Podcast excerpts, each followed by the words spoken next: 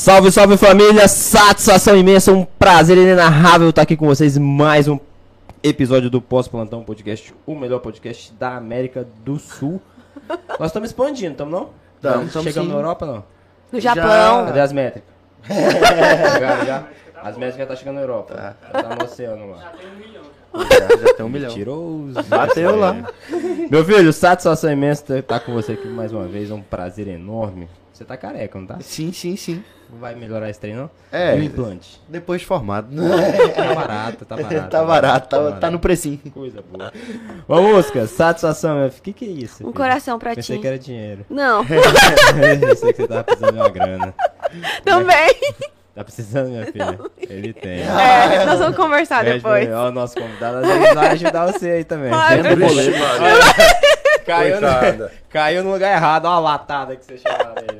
Coitado. Meus filhos, é um prazer enorme estar aqui com vocês mais uma vez, dividindo uma bancada com um convidado hoje especialíssimo do meu coração, que foi o cara que me salvou nos plantões. Um prazer enorme, doutor Luciano Azevedo. Muito obrigado por você ter aceitado nosso convite para estar aqui hoje. Imagina. No- Prazer. no Nosso Uma episódio. honra. Muito- Parabéns pela iniciativa. A gente precisa mesmo, como a gente estava mencionando, a É. gente precisa de iniciativas como essa para alavancar temas não médicos, né? Temas que não sejam, ah, é uma aula de infarto, é sempre a mesma coisa, né? Chega, Então, ah, vamos dar aula de sepsi hoje. né? Isso, é. Eu, não- eu nem falei de, eu nem, de eu nem falei de sepsis para não dizer que eu sou Tendencioso. pesado pro mesmo tema. Já nem mudei o tema. É. Já até mudei o tema. Mas você acha importante também, né? A gente discutir esses temas em- não técnicos. Claro, assim. com toda certeza, né? Porque é, é uma forma de você aconselhar. Tem muito estudante de medicina que tem uma dificuldade, né? Fica meio, fica meio perdido. Só a, a faculdade não ensina isso, né? A faculdade não ensina como o médico tem que se comportar do ponto de vista de, por exemplo, habilidades empáticas, né? Não ensina não ensina soft skills para o médico. A faculdade ensina a tratar doença. A, fa- a faculdade é totalmente, como a gente chama, doençocêntrica, né? É, então só ensina a tratar sepsis, ensina a tratar infarto, mas não ensina a tratar a Dona Maria, o seu João com sepsis, com infarto.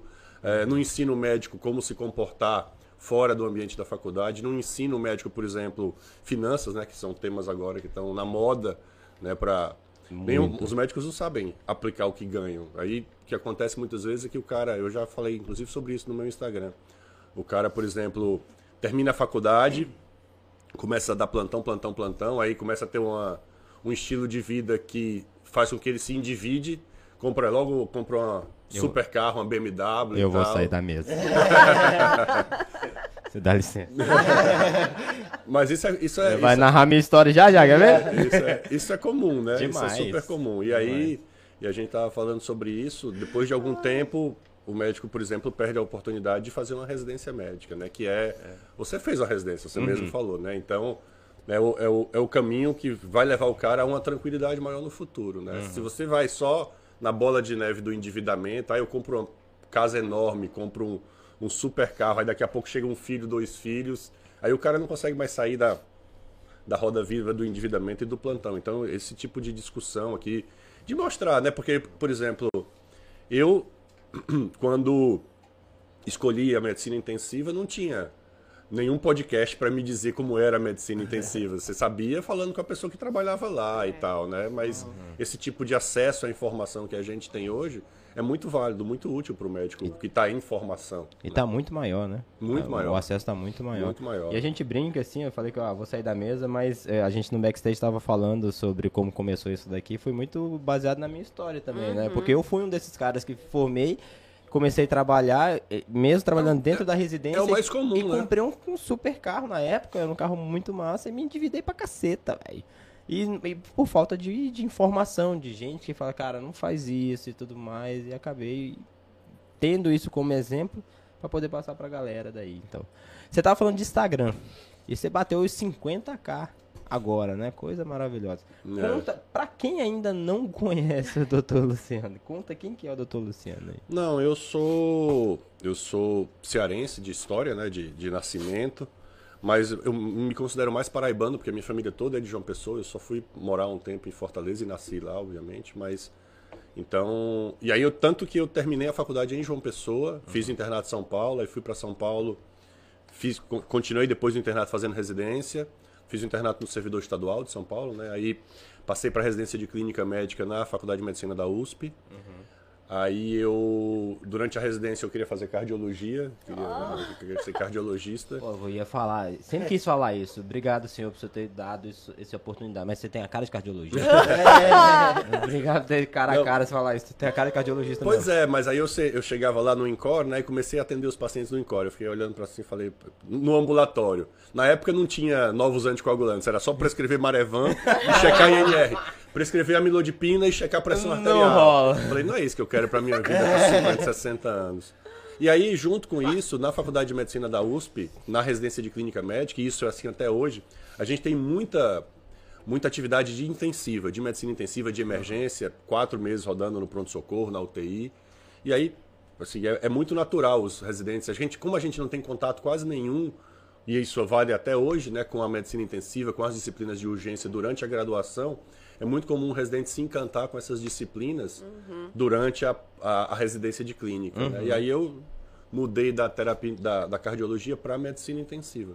E aí fui fazer intensiva e fui ficando, né? Aí fiz doutorado, aí nasceram os filhos, é, fui fazer docência, aí entrei no Sírio, comecei a trabalhar na UTI do Sírio, virei pesquisador do Sírio.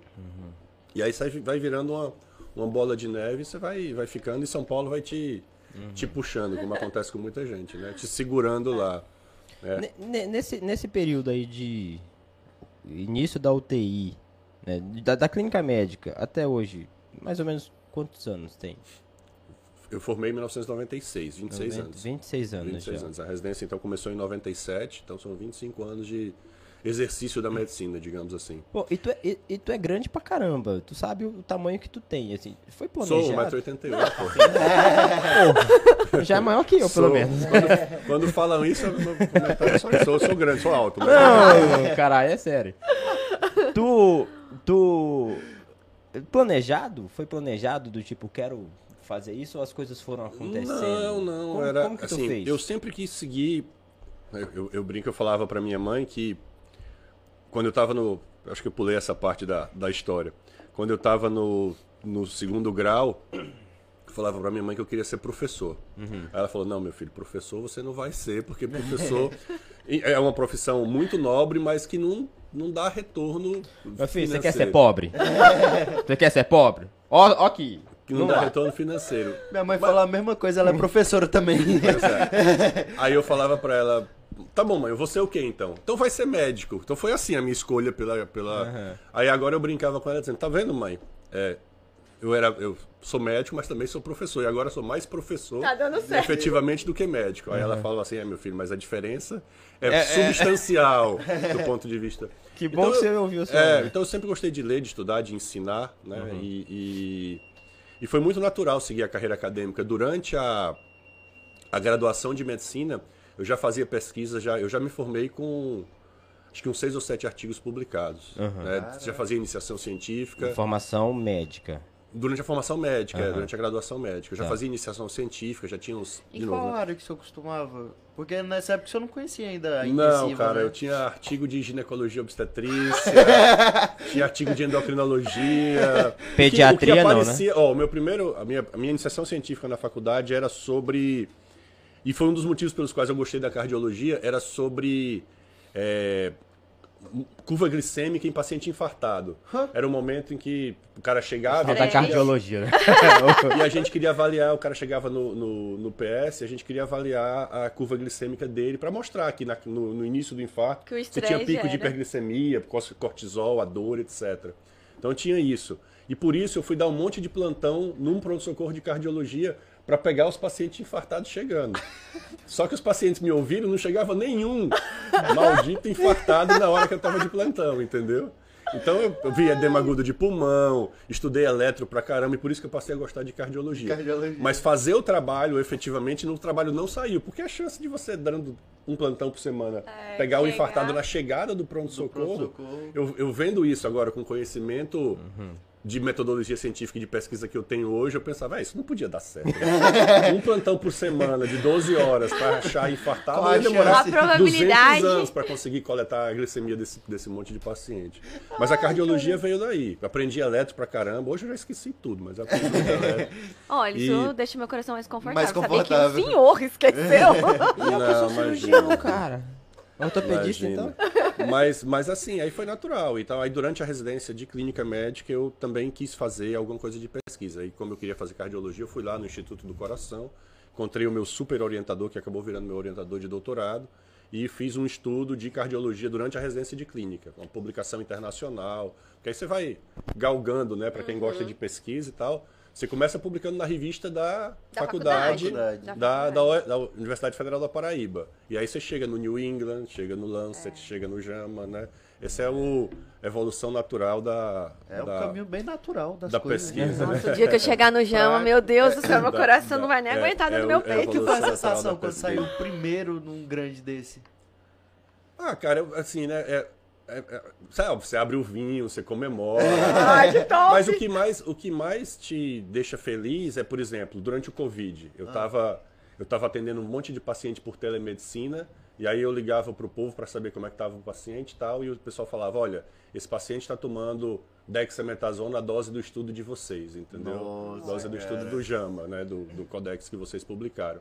Isso é muito legal, porque o propósito final da pesquisa é esse, né? Você fica todo, todo arrepiado. Não, do caramba, O propósito da pesquisa é esse, é você ajudar o paciente que está lá na, na beira do leito, o cara que está no interior do Ceará, no interior da Paraíba, sabe disso, porque agora a informação chega para todo mundo a- a- em, tempo, em tempo real, Real. praticamente. Né? Então, o cara sabe o que está acontecendo lá e que a, a sugestão de dose é aquela. E saber que o, o seu trabalho foi capaz de influenciar isso, ou, por exemplo, o seu trabalho ser capaz de ajudar a diminuir aquela confusão que tinha sobre a hidroxicloroquina e sobre a azitromicina no início do Covid, né? Então, muita gente parou de prescrever esses remédios para os seus pacientes porque os estudos nossos e outros, claro, mostraram que não funciona. Então, isso ajuda demais, né? Professor, E é, muito, e é muito gratificante do ponto de vista de um pesquisador. Não, eu de um imagino o médico, né? orgulho que fica. cara. É, é muito legal. Então acho que o orgulho maior é esse. Claro que você vê seu nome no paper lá, New England, JAMA e tal, é muito legal, né? É, é o, é o objetivo final. Do mesmo É o jeito que você quer operar, se você quer operar um doente, uma cirurgia super difícil e ver que o paciente saiu liso, Super saiu bem. tranquilo, saiu super bem. Isso é muito gratificante. Isso que é, isso é que é, é que não tem dinheiro que pague na medicina, né? Esse Exatamente. tipo de, de, de, de sentimento, né? Que a gente tem quando quando vê que qualquer que seja a área que você faz da medicina, seja, ah, eu faço gestão.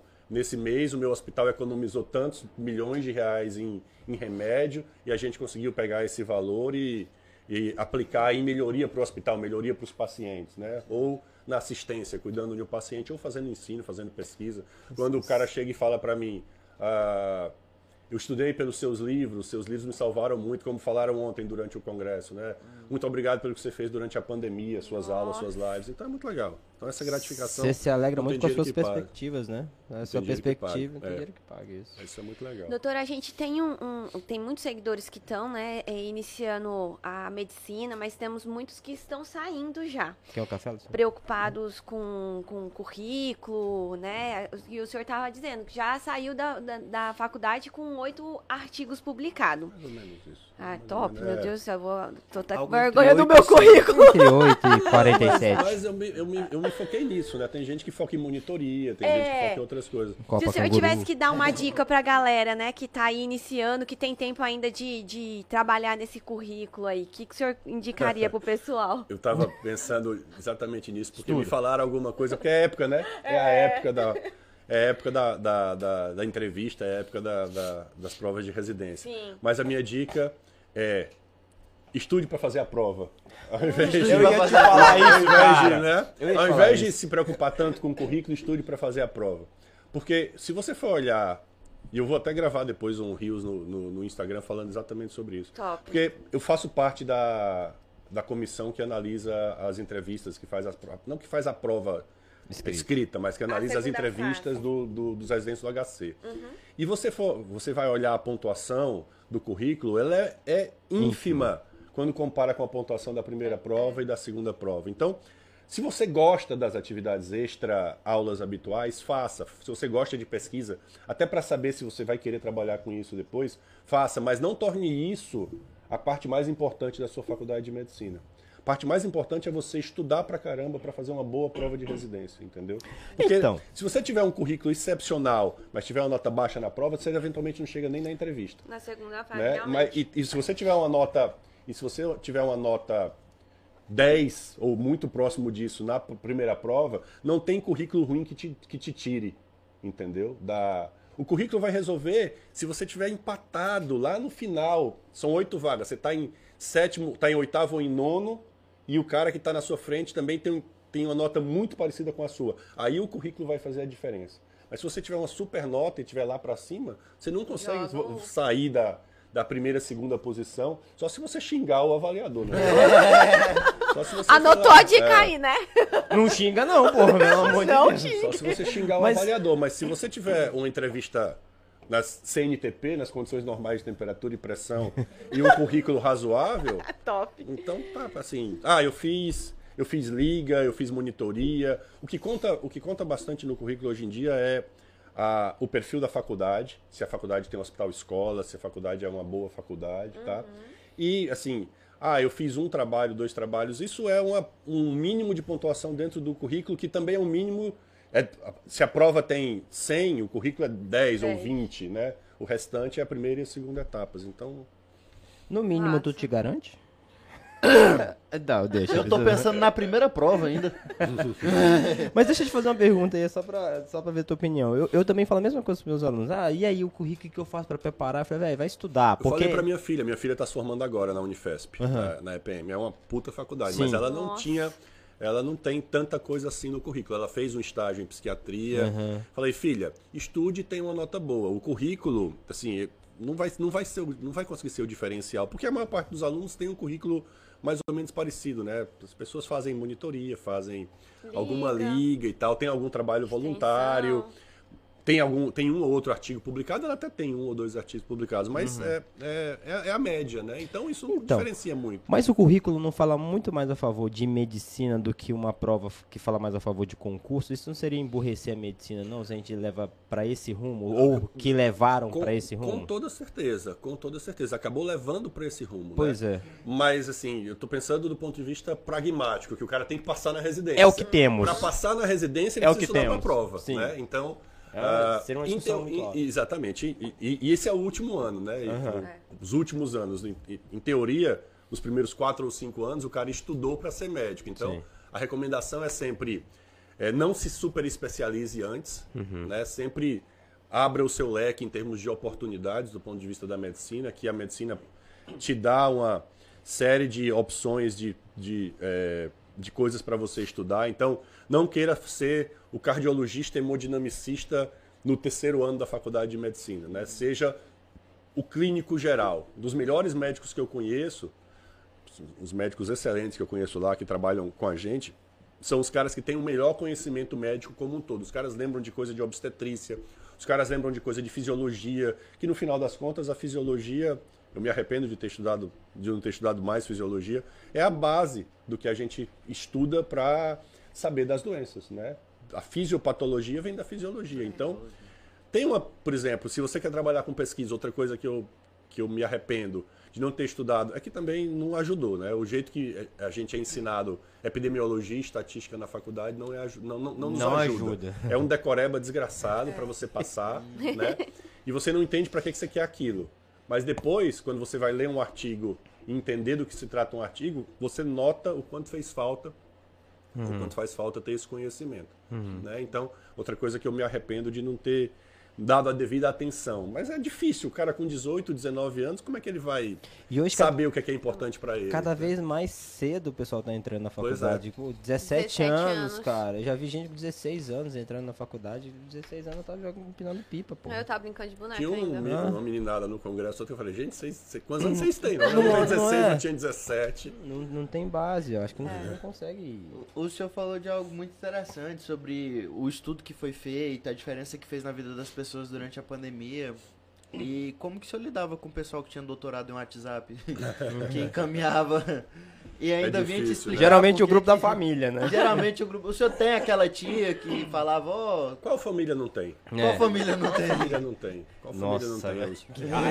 Que os negacionistas, né? Que- Nossa, Mas mãe é- Deus, que é- raiva que eu tenho. É, é difícil, de fato, né? Então, a, a, a rede social, as mídias sociais, elas deram espaço para as pessoas que antes elas tinham esse pensamento, mas elas guardavam para si. E com as mídias sociais, elas encontraram outras pessoas que compartilham desses pensamentos, né? E, e se tornaram um grupo muito forte, porque a partir do momento que você tem essa essa conjunção social assim, né, você tem a, você se fortalece tendo uma pessoa que pensa exatamente igual a você. E é difícil você combater esse tipo de coisa, né? Porque é difícil você combater com ciência quando, a- quando as pessoas são pouco conhecedoras do tema científico, o fato de que eu tive Covid, eu tomei ivermectina e melhorei. Então, ivermectina cura Covid, entendeu? E o nosso combate era assim, eu tive Covid, tomei vinho tinto, me melhorei. Então, vinho tinto cura Covid, se for pensar assim, né? Então, é por isso que a gente precisa da ciência, por isso que a gente precisa do ensino da ciência.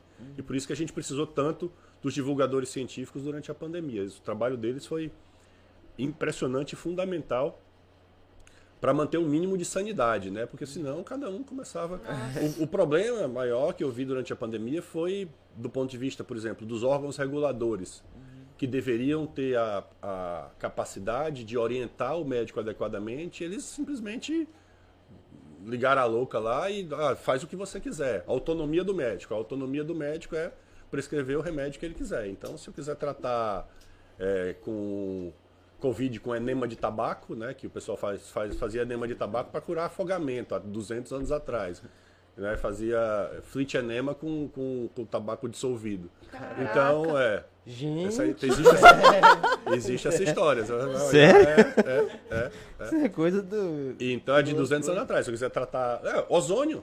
Ozônio, Ah. é, o- é, ozônio é, o, é o enema de tabaco do século XXI. Então, teve uma galera que tomou ozônio retal Sim, durante a pandemia. eu, é, então, é eu, o enema de queria, eu do- queria citar dias- nomes aqui, Dos velho. dias atuais. Eu, É, eu, o eu, enema de eu tabaco queria citar dias nome, mas a gente vai ser processado. Mas teve. né? Mas teve. Mas a gente que devia processar esse tipo de coisa que não tem, não tem embasamento nenhum. né? Então, Uhum. Mas- é difícil, é difícil lidar. Mas no final das contas- Foi um estresse grande. Foi No um final das contas, tu mandou sendo. alguma tia calar a boca, não? Eu mandei minha Não, sogra. eu sa- eu saí falei, minha sogra, para família." de fazer essas coisas e propagar essa porra dessas fake news aí. Durante, durante a pandemia, durante algum tempo, eu saí do grupo da família. Foi, Foi, a né? coisa acalmar. E É, depois né? que acalmou mais. É, quando, então. quando começaram a sair os estudos, aí. Mas assim, ainda tem gente que. Que agora não mais, mas ainda tem gente que depois dos estudos todos tomava ivermectina todo, todo Nossa mês. senhora. Toda semana. Chegava lá. Fala, A ainda fala assim, não faz mal. É, então, eu vou então. só pra garantir. A comunidade científica internacional me respeita, mas a minha família não. Não é? Já Tem uma, pensou? tem uma charge que é sensacional. O cara no computador assim, querida, vem cá, olha aqui o que eu descobri sobre Covid que nenhum médico, nenhum cientista do mundo inteiro tinha descoberto até hoje, entendeu? O cara descobriu na internet. Na internet. Coisa boa. Eu sou duplo cego, ele é a mulher dele. Exatamente. Você estava comentando, a gente falando justamente sobre essa questão de currículo, o senhor foi trabalhando a parte, já foi entrando na residência, foi fazendo clínica médica, nesse meio tempo o senhor já se envolveu com doutorado. Co- Como que isso, como que conseguiu gerenciar isso tudo? Não, é, na clínica médica eu no ainda, ainda não estava envolvido no doutorado, mas eu comecei a. Eu estava na residência de clínica e eu vi que tinha um, uma possibilidade de você fazer um estágio opcional. Um estágio de um mês opcional da residência de clínica. Falei, puta, quero fazer em pesquisa. Aí fui procurar quem eu podia fazer pesquisa no Instituto do Coração, já que eu ia fazer cardiologia nesse momento. E aí eu fui, é, eu vi quem era, quem era o orientador, eu li sobre os estudos dele, gostei dos trabalhos dele. E aí eu peguei esse estágio opcional e mais um mês de férias e fiquei dois meses enfurnado no laboratório dele fazendo angioplastia em coelho. Caraca! Então o meu estudo Ele foi pegou de... as férias, tá? Ele pegou as férias. É, as férias. é, é, as repare, férias. As repare. Ele pegou o opcional e as porque- férias. É porque um mês só não dava, então Não tinha que ser os dava. dois meses. É, Entendeu? Tinha que ser os dois meses. Aí ele trabalhou nas férias. isso. Só É, pra deixar bem em caps look aqui. É. Só pra deixar em caps look. É. E aí, e aí, na- e aí nesse período a gente fez todas as, todos os procedimentos e tal, aí acabou gerando uma publicação legal. Mas aí depois eu fui falar com ele, falei, ó, Chico, né, que é o meu orientador Francisco, Dr. Francisco.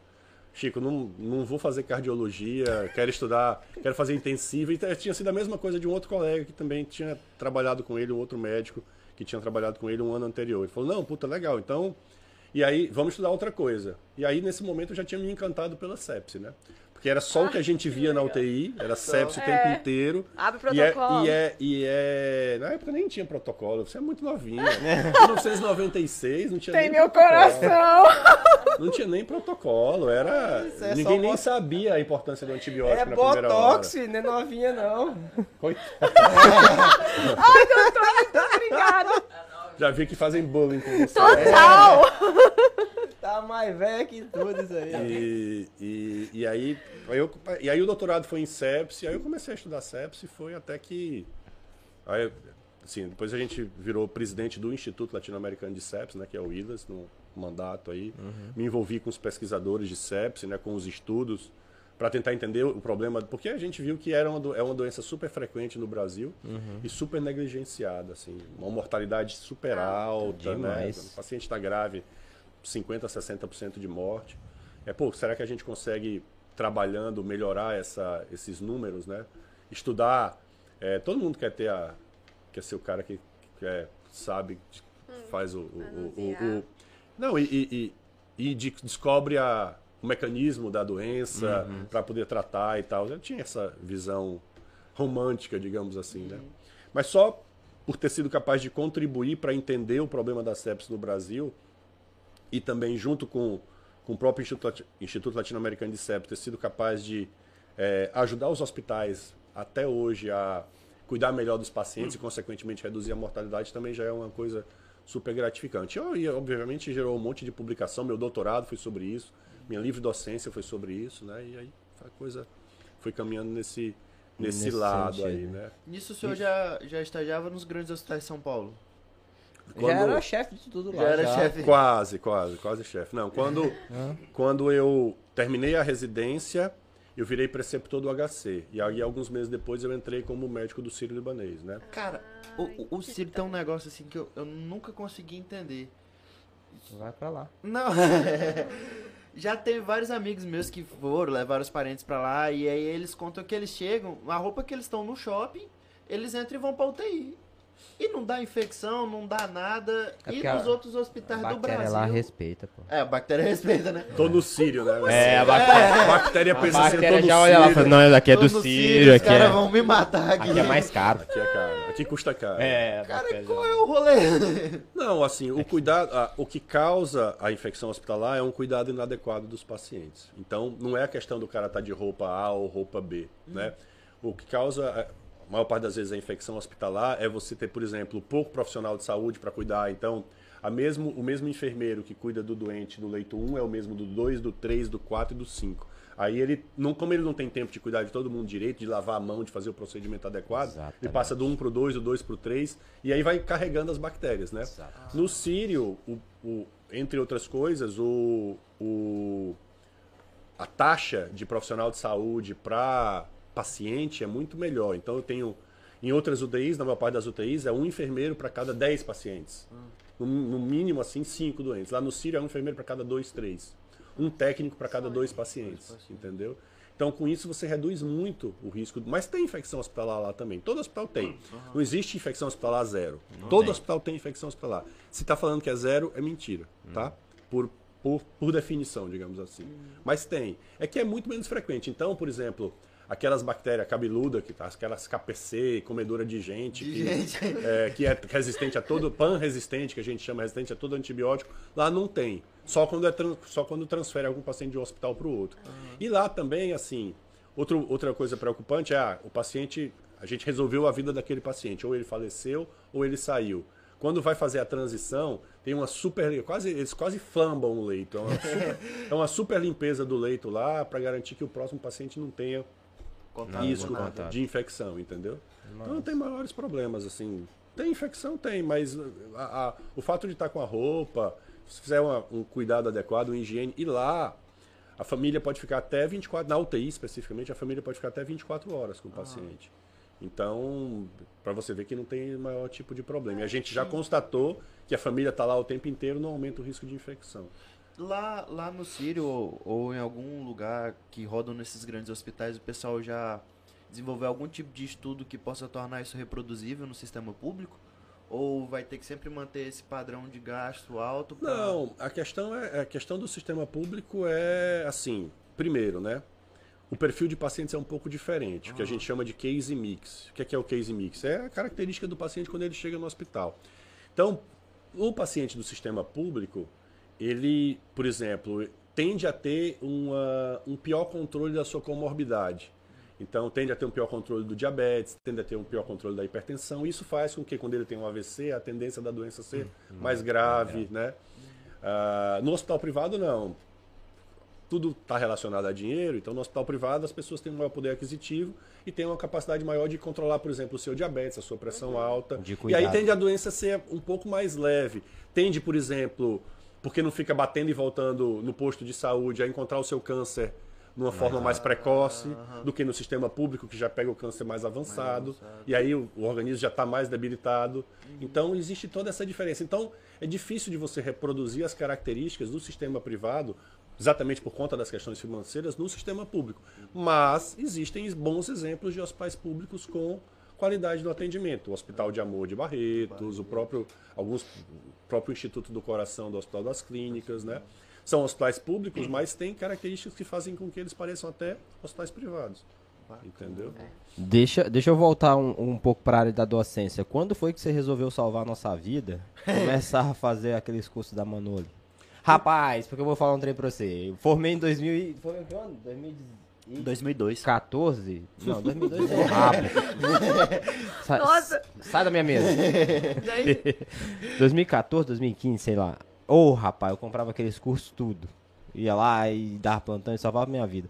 E aí, é, até publicamente agradecer por aqueles cursos e Imagina. tudo. Pô, cara, de verdade, excelente qualidade. Com- Quando foi que aquilo começou? Como eu falo sempre, é compartilhar conhecimento é muito legal. Quando você tem a, você gosta de ser professor, né? Então, a melhor, o que mais te que, o que mais te gratifica é você ter alguém que te diga exatamente isso que você está me falando Não, agora. você tá que você salvou a vida dele, que você ajudou nos plantões, que você, quando a pessoa me manda uma mensagem, ó, eu tava vendo um doente aqui, lembrei de você falando que pode ser sepse e tal. Aí colhi cultura, dei antibiótico e era sepse mesmo. Salvei a vida, me ajudou. Então isso é muito legal.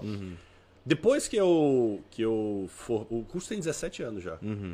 Né? Depois que eu formei, depois que eu fiz a residência e comecei a trabalhar com com é, com a, a, a docência lá mesmo, né, especificamente no HC e no Sírio, a gente começou a ver, pô, vamos fazer um curso de. A gente já tinha visto. Começou com um curso de medicina de emergência, que foi um colega lá do HC que fez. E dois anos depois a gente lançou o curso de terapia intensiva. Mas na época não tinha isso aqui, né? Era, era lá no Centro de Convenções Rebouças. Então o pessoal ia lá, a gente tinha oito módulos e era o dia inteiro de aula presencial. O pessoal ia. Ah, tinha gente que ia do Rio, tinha gente que ia do. ah, de Espírito Santo, do interior de São Paulo. E o pessoal ia lá, assistia um dia de aula. E aí a gente lançou o livro junto, para ser o livro, o texto. O primeiro livro que eu escrevi, que, o que eu editei, foi um livro que até foi com a Ateneu, nem foi com a Manoli. Medicina Intensiva baseada em evidências. Um, um verdinho bem legal. Que de vez em quando o povo, ó, olha o que eu achei aqui. Na... O livro é de 2009. Olha o que eu achei aqui na, na, na, na UTI. E aí, e aí depois houve essa mudança da Ateneu para Manoli e a gente começou a editar o livro pela Manoli. Só que depois a gente viu que a- o, o potencial de. Já estava começando a ter as coisas online, o potencial de você atingir muito mais gente online é, é, é enorme, É né? enorme. É muito grande. Então a gente começou a converter, mas o curso começou.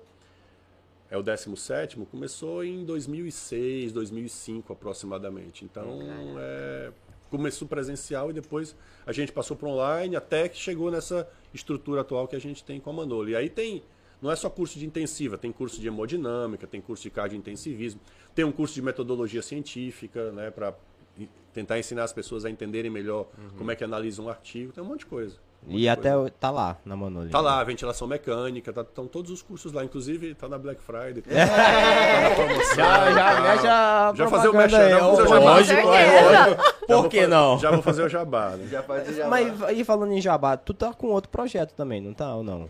A gente tem, a gente tem uma Que- empresa de ensino médico também para fazer esse tipo O que, de curso. que que é? Chama MedGuide. Ah. É uma empresa que tem o, o propósito de fazer ensino médico com cursos presenciais e cursos online também. Também. Então a gente, por exemplo, tem um curso que a gente fez durante muitos, uns 10 ou 12 anos lá no Sírio, que chama de habilidades práticas em medicina intensiva. Então o cidadão vai lá, é um curso como se fosse um ACLS. Certo. Só que é, é um formato específico, Específico. nosso, de terapia intensiva. Então o cara vai lá, fica dois dias imerso lá no centro de simulação. Ele vai fazer simulação de choque, de sepse, ele vai fazer simulação de ventilação mecânica, ele vai fazer simulação de comunicação de má notícia. Então a gente pega uma atriz e você tem que comunicar para essa pessoa que o, que o pai dela faleceu.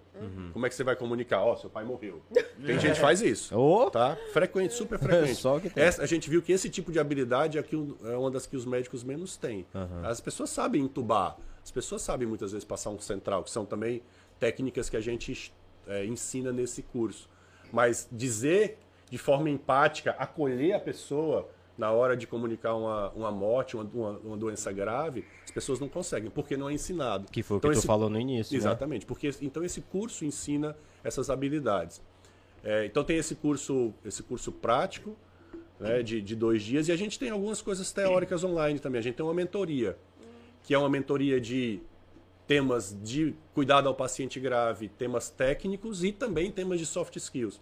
Então a gente contratou duas psicólogas para fazerem essa parte de empatia, de ah, liderança né, com, com os profissionais. A gente tem mais de 50 alunos matriculados na nossa mentoria. E nessa mentoria, a gente tem também um grupo de dúvidas de WhatsApp. Então o cara tá lá no plantão, ah, e esse eletro aqui, e esse raio-x, que entendeu? Aí ele manda pra gente, se a gente souber, a gente dá uma... Se a dá- gente souber. Não, mas é verdade, às vezes a gente não Que sabe. humildade, às vezes a gente doutor. Não, não, às vezes a gente não É, sabe. porque se a gente não souber, ninguém sabe Não, mais. né? não, imagina, imagina. Ninguém tem, o, ninguém tem o, o, o- o a chave do conhecimento, ninguém tem controle do conhecimento, não. Nossa, Muitas vezes a que gente não sabe, mas a gente perfeito. pesquisa.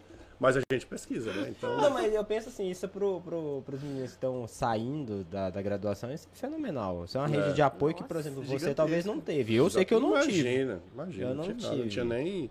O que eu tinha na época era um pager, né? É. O próximo, mais próximo do que a gente tem hoje, que a gente tinha naquela época de 2000, começo dos anos 2000, era um bip, o É. pager lá, que tocava ver o paciente tal no leito tal, E entendeu? Então, E saía correndo pra ver. É. Vaza, né? Exatamente. Vai Vaza. embora. exatamente, era o máximo. Muito bom. Caraca. Muito bom. Ei, só, só uma última pergunta, assim, porque tem muita gente que se forma e quer partir logo pro lado da assistência, fazer uma, um- uma residência e sair pra tocação de serviço e não entende muito bem como que a parte da pesquisa, de um mestrado, de um doutorado, que não é tão comum no meio médico, principalmente aqui no norte do país, pode ajudar ele, inclusive na assistência ao paciente dele, no consultório dele, na clínica dele. Fala um pouco mais, tipo, o quão é importante isso, o quão é importante você se envolver com um projeto de pesquisa, o quão importante foi para a vida do senhor participar de um doutorado, de estar mais incluído no meio científico, estar mais atualizado. Eu sempre gostei, né? Sempre Uhum. gostei de, desde que estava no começo da faculdade, assim. E, e, e eu fui. E uma outra coisa importante é que eu fui vencendo a timidez habitual de conseguir falar para para pessoas, né? Então antes, quando durante a no curso médico, mesmo antes do curso médico, para fazer uma aula na frente da, da classe era uma, uma dificuldade enorme. Caraca. Aí, assim, aí as coisas foram melhorando e agora eu consigo falar para mil pessoas como foi, 1.200. como foi ontem à noite sem maiores dificuldades, porque tudo é treino, né? Então você tem que treinar se você quiser chegar na Obviamente que existe o talento natural, tem o Neymar, mas tem o Bernardinho também. E o próprio Bernardinho fala isso. Ele só conseguiu chegar onde ele chegou porque ele treina, ele, ele se habituou a treinar. Então, se você não tem o dom, o talento natural da coisa, você tem que treinar muito para chegar né, à, à- à excelência. Transformando E- suor em ouro. Gatuso É, isso, exatamente. velho. e, e- então você tem que treinar muito. E obviamente que se você tem o dom E e, você treina. treina pra caramba, aí você vira um Messi, um Cristiano Ronaldo e um Neymar da vida. Se eu né? ganhasse aquele ganho. Mas assim, não. É, mas não. Mas você é médico, cirurgião, você tá chegando lá. Vai. Ô, meu Agro- filho! agropecuarista, tá Alguém, chegando lá. alguém vai. conta. Eu conto vocês contam, né? Conta vocês contam. Conta pra ele lá. que Eu tô fudido aqui. Oh, meu Deus, coitado. Então, então é, esqueci até o que eu tava falando. Ele se perdeu nas cifras. Exato. Eu contar, conta, Você, conta. ah, vende aí 10 minutos de boi, né? Passa, passa 10 minutos na porteira. Passa, passa 11 aí, que é um é de graça. Isso, é. Boi vende, o cara vende boi por minuto. Mas, Falando mas agora falando sério, então assim, é, você, vai, você vai desenvolvendo, né? Então você vai, obviamente, treinando e se habituando e conseguindo sair das dificuldades, né? Das, das situações, é, problema, digamos assim. Ah, tem tipo o aluno chato, tem todo tipo de, de dificuldade, mas você vai conseguindo. E você vai conseguindo chamar atenção. Então, por exemplo, ontem. é, eu já sabia que a minha aula ia ser tarde, eu não imaginava que ia ser tão tarde. eu já sabia que ia ser 10 e pouco da noite, mas foi 11 e meia que eu comecei a falar. E eu sabia que se eu fosse chegar para os alunos e dar uma aula habitual, isso aqui é a sepse, aqui é a interleucina 6, aqui é o TNF, os caras estavam dormindo com dois minutos. Então eu tive que mudar o meu cenário de aula e é, eu coloquei um, um filme do plantão médico para começar, né, para acordar a galera. Depois contei uma história triste e verdadeira para também chamar a atenção. Tudo isso são técnicas que você aprende de como cativar uma audiência é, quando você vê que, assim, que, que é uma, que é uma situação mais complexa. Então você vai tendo que treinar isso daí. E na pesquisa é a mesma coisa. Então, você tendo treinamento em pesquisa, você consegue, por exemplo, ser capaz de dizer se aquele remédio que você está avaliando para aplicar no seu paciente é útil ou não. Se você não tem, você vai ser só um papagaio de pirata ou você vai ser o cara que, que vai ser influenciado pela indústria. Se a indústria chegar para você e disser, ó, ó aqui, doutor, que legal esse remédio, olha esse trabalho aqui, que legal. Se você não souber criticar o trabalho, você vai prescrever o remédio na mesma hora, entendeu? Então, a, a ter a formação em pesquisa, não vou dizer, ah, você tem que ser pesquisador, tem que fazer um doutorado, mas tem que saber o mínimo, deveria ser, isso foi muito discutido durante a pandemia, deveria ser uma base do ensino médico dos dias atuais, né? exatamente para que o médico seja capaz de não ficar prescrevendo remédio de acordo com a cabeça dele, né? Então seja capaz de criticamente avaliar aquela literatura e consequentemente incorporar o que ele acha que é melhor para o paciente, né? Então medicina baseada em evidência é isso, né? O cara analisar a literatura e junto com o paciente discutir o que é, que é melhor para ele dentro daquela dentro daquele embasamento científico da MBE, né? Da medicina baseada em evidência. Então é isso que a gente que é isso que falta a gente aplicar porque Falta essa formação ao médico. Caraca, show de Isso bola. aí. Perfeito. Muito bacana. Mais dúvidas, meus filhos? Vamos Ah, eu teria, tem eu que teria. eu Mas nós teria. temos um tempinho ainda, ó. Dá pra conversar mais Então uns. vai, se vocês tiverem mais um, fica à vontade. Fala. Olha, não, Diga. eu acho que seria interessante. é, o senhor tem uma história aí de praticamente 26, 27 anos de jornada, já passou por muitas tenho de coisas. idade. Sou velhinho. É, né? Não, doutor, não chama o senhor de Porque velho. tu não viu a idade dela ainda. Depois eu conto pro senhor.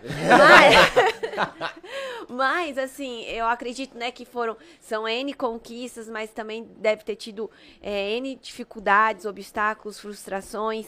E eu queria que o senhor pudesse deixar uma mensagem para quem está nos assistindo é, de como lidar com tudo isso, até com as coisas boas e também com as coisas ruins que pode acontecer no longo da nossa jornada, né? É, eu acho que Isso é uma- isso é uma boa. Muito bom. Eu acho que uma mensagem importante é, por exemplo, do ponto de vista de. A gente já chegou a comentar sobre isso no começo dessa fala, mas vamos partir do seguinte pressuposto. Estudante de medicina, de maneira geral, a imensa maioria é tudo liso. Com certeza. Chegamos no fator comum. É porque a minha filha também é. né? Então ela, pai, eu vou lá, na- eu vou lá naquele congresso para comer o coffee break. É o básico. Pra ganhar os né? brindes. Me critique se a filha dele é, meu filho. É o básico, né? É o básico. Então, é, o que é que acontece? Aí o médico se forma, o médico se forma e instantaneamente já começa a ganhar 20 mil, 30 mil, 40 mil reais por mês. Trabalhando que nem um condenado, mas ganha, né? E aí, é uma, é uma forma de sucesso, né? É uma forma de sucesso. Então, a preocupação que a gente tem é ah, quanto tempo a pessoa aguenta com esse tipo de atividade nessa carga horária, por exemplo. Né? Então, uma, uma- uma das mensagens é: você não pode deixar esse sucesso financeiro inicial da profissão te subir a cabeça. né? E, e a gente já falou sobre isso. E ter um padrão de vida incompatível que vai, te, vai se tornar incompatível ao longo dos anos, né? Então, isso é super, é super importante. A gente vê muito médico fazendo isso, né?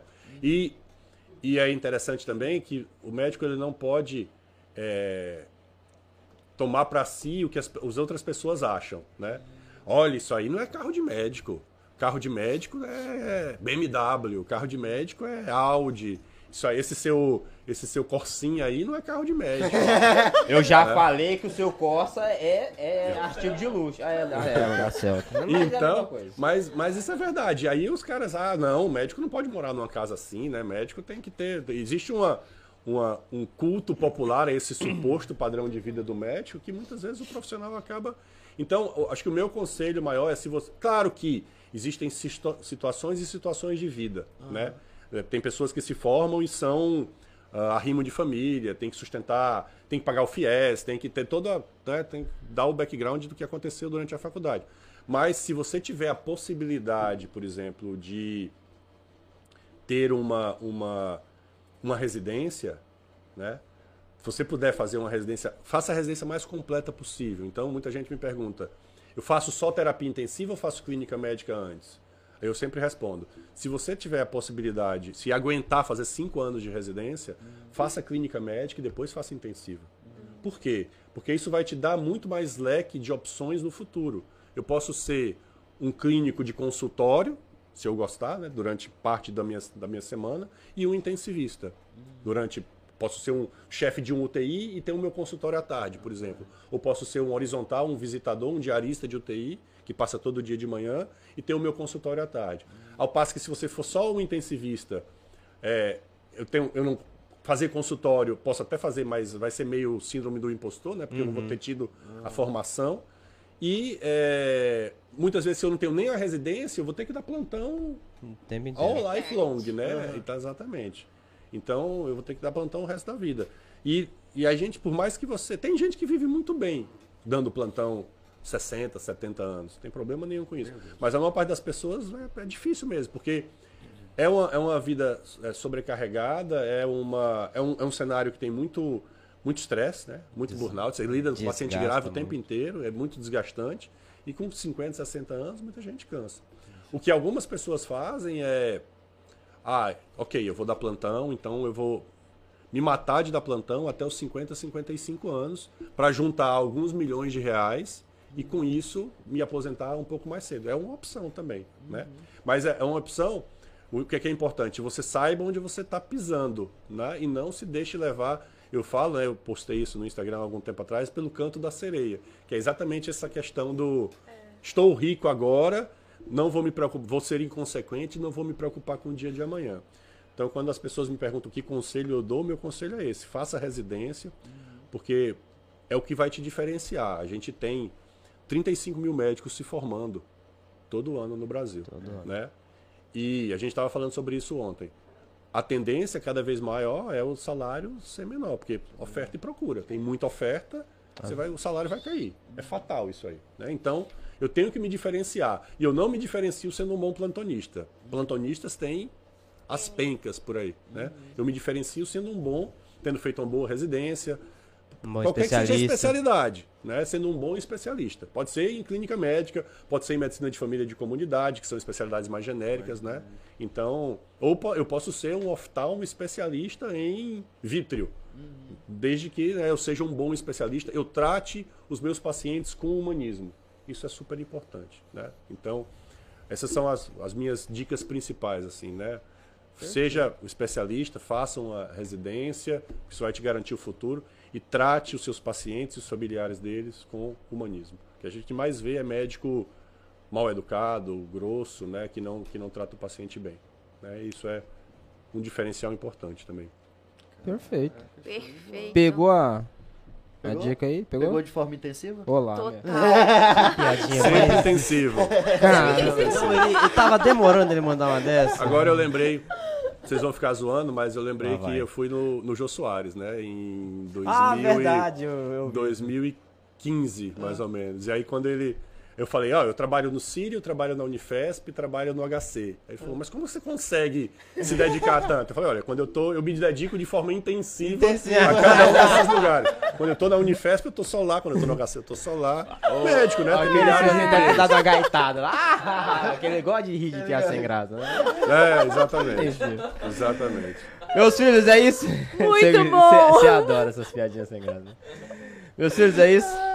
Luciano, gratidão imensa. Muito Imagina, obrigado. um prazer. Obrigado. Valeu. Parabéns pela iniciativa mais uma vez. Valeu. Obrigado, é sempre uma honra. Valeu É demais uma você honra. ter aceitado. Obrigado é, por você ter vindo aqui partilhar o conhecimento que você tem, as- os insights Prazer. que você tem. Mas acho que eu falo em nome dos meninos que estão aqui, da galera que está aqui, mas em nome de quem assiste a gente, que já assistiu um curso seu, uma palestra sua. Obrigado por você partilhar o conhecimento inteiro que você tem do- da forma como você partilha. Seja curso presencial, seja uma discussão na beira de um boteco que seja, seja no curso online. É, a gente precisa. é para ser compartilhado. A gente né? precisa de gente que tem esse mesmo pensamento. Então, por exemplo, tem um monte de gente, ah, não, os meus slides eu não vou deixar ninguém pegar porque são meus, eu que, fi- eu que fiz. Meu primeiro slide em toda a aula é, olha, se vocês quiserem os slides dessa apresentação, quiserem discutir um caso, quiserem entrar em contato, eu coloco todas as minhas... Claro que é para ganhar mais seguidor também, ó. É, sabe? mas eu, eu ia coloco- perguntar no backstage isso aí Não, mas, depois. eu colo- mas eu coloco tudo e, e, de fato, se o cara me mandar um e-mail ou me mandar uma mensagem pelo direct do Insta, eu mando os slides para ele da aula, não tem problema nenhum em relação a isso, mesmo tendo sido Tá certo. produzido, tendo dado trabalho. Porque, de novo, se, o se isso, se isso fizer o cara estudar e ajudar ele a cuidar melhor do paciente, é. O objetivo Já tá tá cumprido. Exatamente. O objetivo missão tá tá cumprida, cumprido. a vida tá ganha. Entendeu? É isso aí. Show de bola. Então, pra você que curtiu aí o, o nosso bate-papo, siga a gente nas redes sociais, siga o Dr. Luciano também, me segue aí que eu também tô precisando bater os Olha lá, 50k. olha lá, olha lá. Ah, porra, eu vou tirar uma caixinha também, né? Eu não cheguei no- nem no mil. Bota o meu pix aí pra eles mandarem pra mim. Ah, aqui no seu. Valeu, galera, é isso. Obrigado pela sua paciência, pela sua audiência e até o próximo episódio. Forte abraço.